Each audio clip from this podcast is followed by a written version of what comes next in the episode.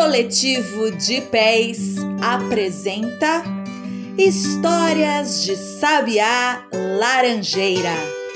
Contos de lá e de cá para todo mundo escutar.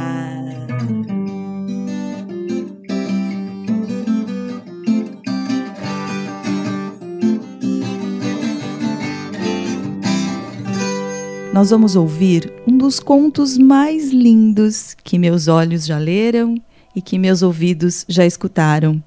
Ele está no livro Contos Folclóricos Brasileiros, do escritor Marco Aurélio.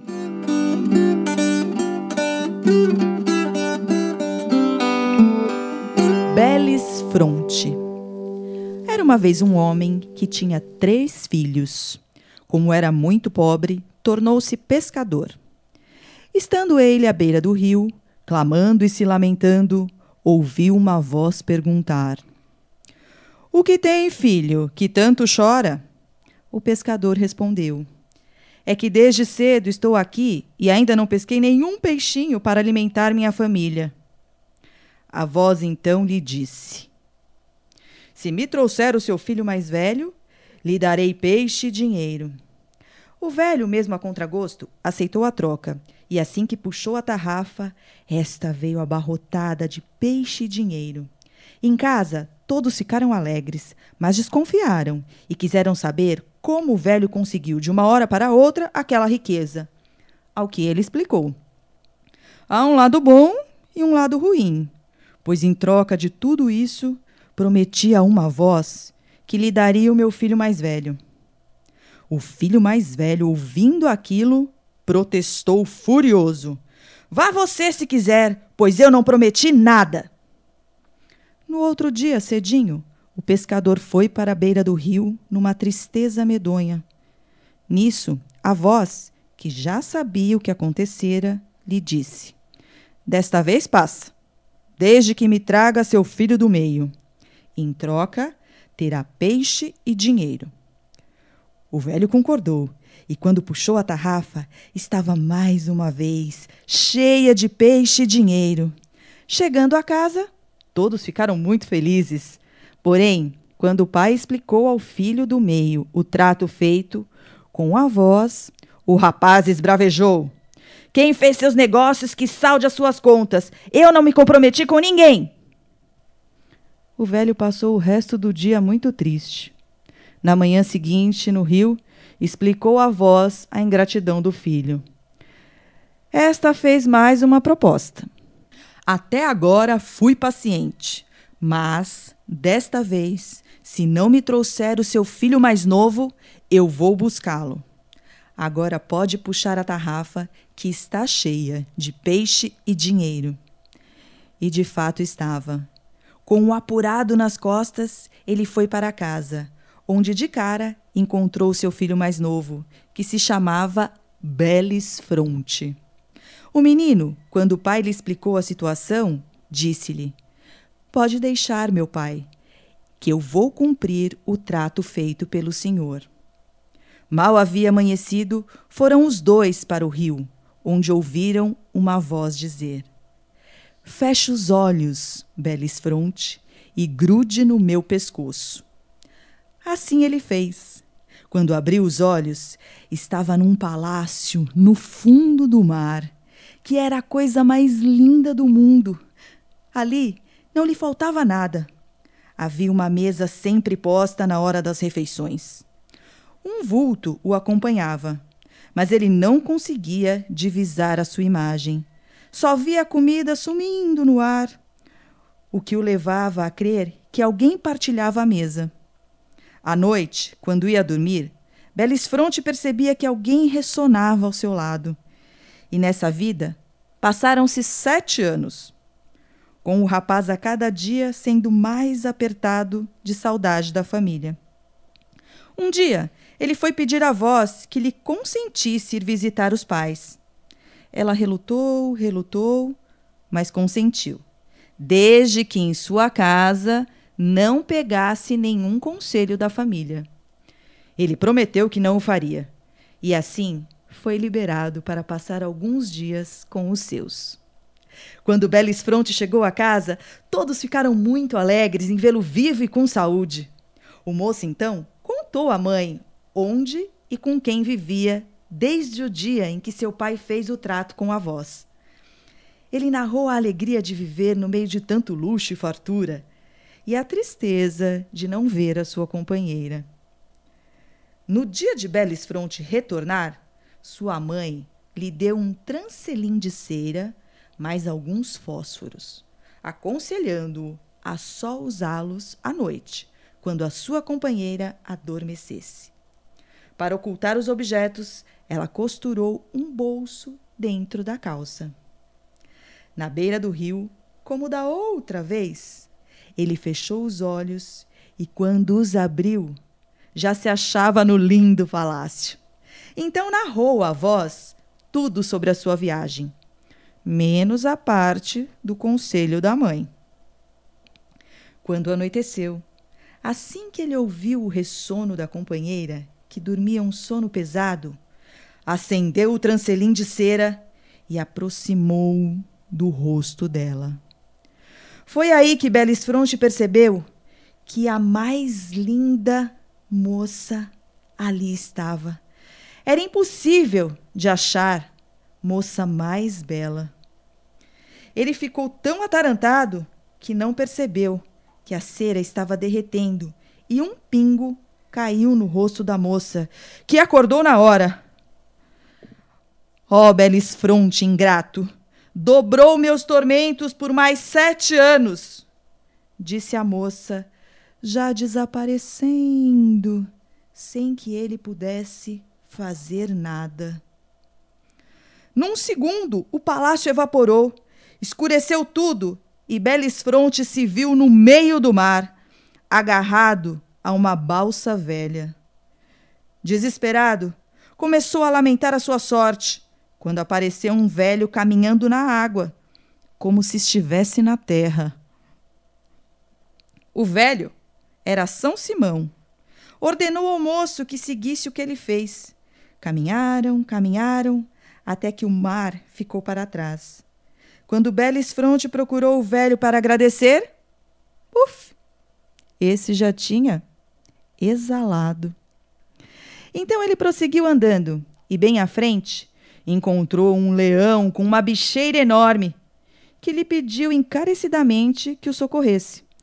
O rapaz, mesmo morto de medo, arrancou umas ervas e espremeu o leite sobre a bicheira, curando o leão, que, em sinal de agradecimento, lhe disse: Moço, quando estiver em seus apertos, basta dizer: Vai-lhe, ó rei dos leões, e eu vou te socorrer.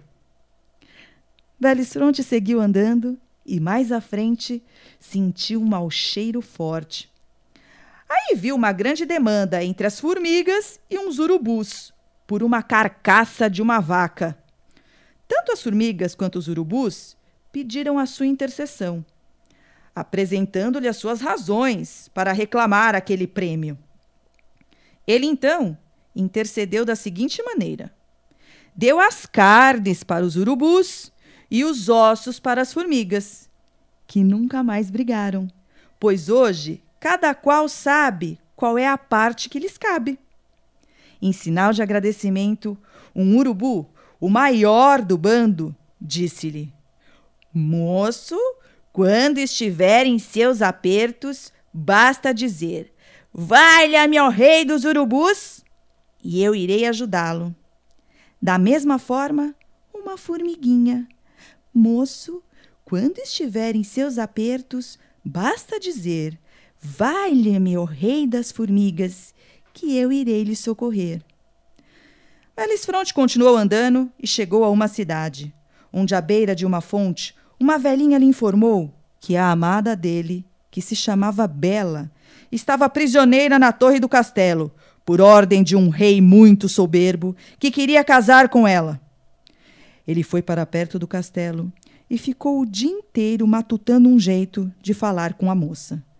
Já de noite, lembrou-se da promessa do urubu e gritou: Vai-lhe, meu rei dos urubus!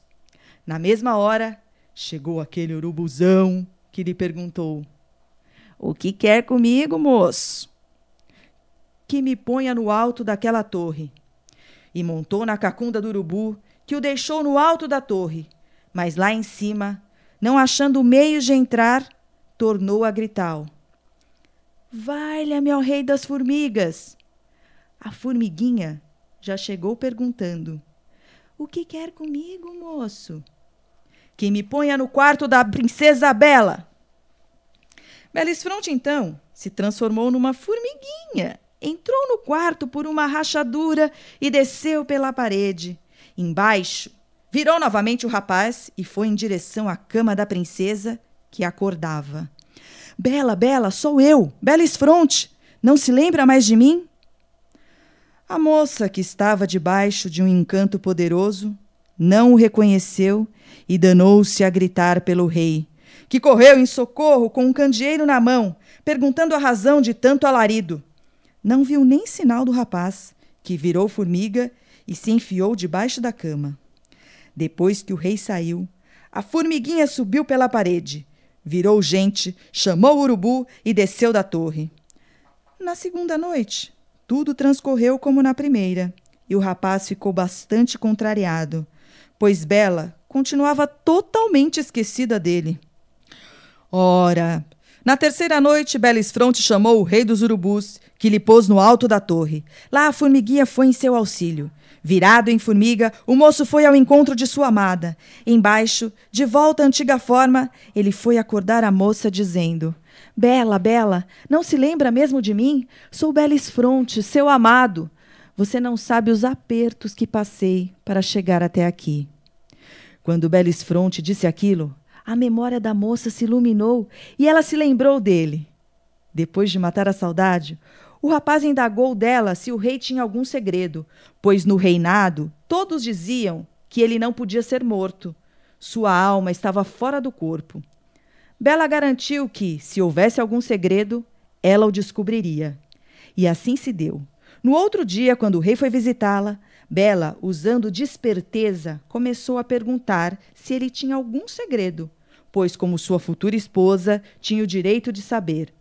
O rei logo ficou desconfiado de tanta gentileza. Bela, Bela, você está me falseando. Não estou, não, rei. Se vai casar comigo, tem de me contar todos os seus segredos.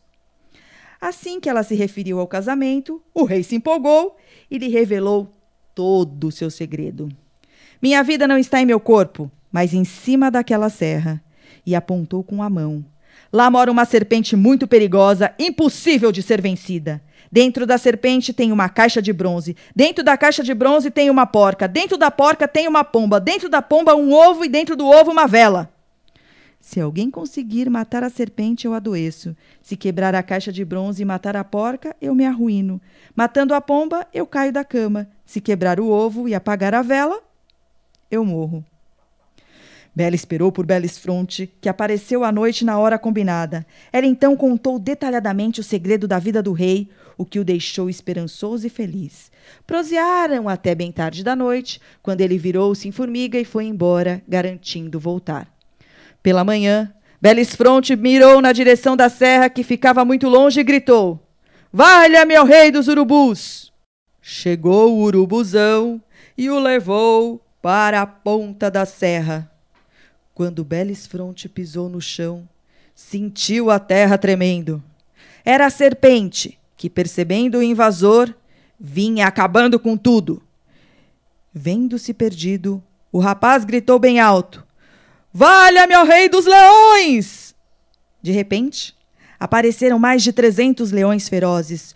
O maior de todos encarou Belisfronte e perguntou: O que quer conosco, moço? Que acabem com aquela serpente! Os leões caíram em cima da bruta e, num abrir e fechar de olhos, a serpente estava morta. Enquanto isso, o rei velho começou a passar mal e reclamou: Bela, bela, minha serpente está em trabalho. Você me falseou. Falseei nada, rei. Quando a serpente foi morta, Belisfronte abriu-lhe a barriga com um punhal e retirou a caixa de bronze, que o rei dos leões arrebentou com um só tapa. A porca, vendo-se livre, tratou de escapulir, mas o rapaz passou-lhe o cacete na cabeça, matando-a. Nesse ponto, o rei velho já estava na cama, se lamentando. Porém, ao abrir a barriga da porca, o rapaz se descuidou e a pombinha ganhou o céu e desapareceu. O rei velho teve uma ligeira melhora. O moço, vendo-se perdido, gritou: Valha-me ao rei dos urubus! O céu naquele instante ficou escuro de tanto urubu. O maior do bando perguntou a Belisfronte: O que quer da gente, moço? Que me traga uma pombrinha branca, assim, assim, assim. A urubuzada se espalhou em alguns minutos mais tarde, um deles voltava trazendo a pombinha em suas garras. Belisfronte matou-a, partiu a barriga e retirou o ovo. Nem precisa dizer que o velho já estava nas últimas. Quando o moço quebrou o ovo e apagou a vela, o rei também apagou. Cumprida a missão, o rei dos urubus levou o moço ao palácio, onde o povo já o esperava em festa. Mas festa mesmo foi a do casamento com Bela que dizem durou muitos e muitos dias, sendo os dois, a partir daquela data, felizes na terra como os anjos no céu. Essa história chegou aos ouvidos de Marco Aurélio por Valdir Fernandes Farias, lá da Serra do Ramalho, Bahia.